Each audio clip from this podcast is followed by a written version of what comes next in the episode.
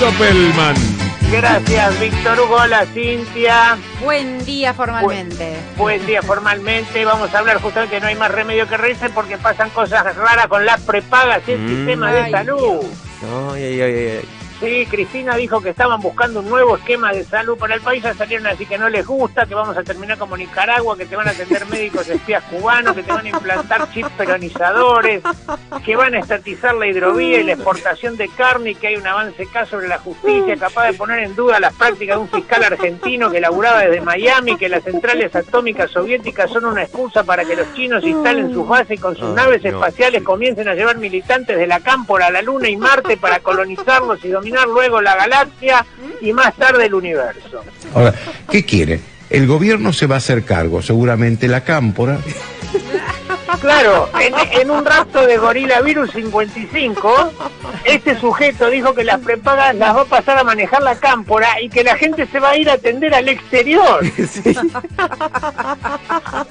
Ver, chicos, ¿quién en su sano juicio iría de Floresta a Miami a que le arreglen una carie el dentista? ¿Quién viajaría nueve horas en un avión con el brazo fracturado para que le pongan un yeso en Miami? Ni hablar si tenés niños en edad escolar, ¿no? No hablo de época de pandemia. Si por cada cosa que le agarra a tu pibe tenés que tomarte un avión para que lo vea un pediatra de Luxemburgo, estás más pirado que Carrió sin el pastillaje. Pues, contratarán seguros de salud en Estados Unidos, no sé, en Chile, en Uruguay, Claro, atender Algo ahí. así, algo así. Como con las vacas. Hacete ver, Juaco. ¿Dónde quedó aquel periodista independiente que alguna vez dijo que los dólares había que tenerlos en el banco así no te los robaba la mucama o el chofer? ¿Dónde quedó aquello? Sí que era periodismo independiente, por favor. A ver si el Instituto Gamaleya nos da una mano y saca una píldora contra la boludez mental tilinga antiperonista crónica, porque está haciendo falta, ¿no? Y una buena prepaga que te cubra la píldora en en cualquier país del mundo. Las prepagas quieren aumentar, eso es lo que pasa. Y esto recién empieza. El lobby de Pfizer, moco de pavo al lado del lobby que se viene de las prepagas. Esto es como la propaganda anti-argentina en los medios. Si se van del país todos los tilingos gorilas, se van a quedar sin votantes.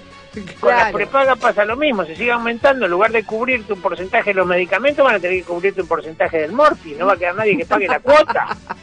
Pero claro, empiezan a aparecer prepagas más baratas, por eso le pedí a la división, ¿Cuál? los que se van a tratar a Uruguay, Mm. se van a una clínica de Colonia Swiss Medical,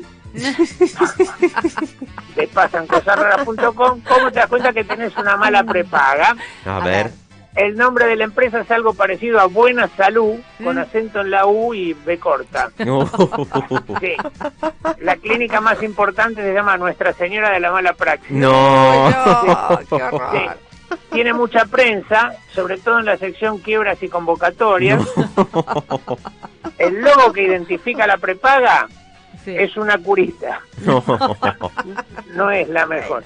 Es por un sistema de cartilla cerrada, ¿no? Y cubre Mm. todas las especialidades que indica el PMO.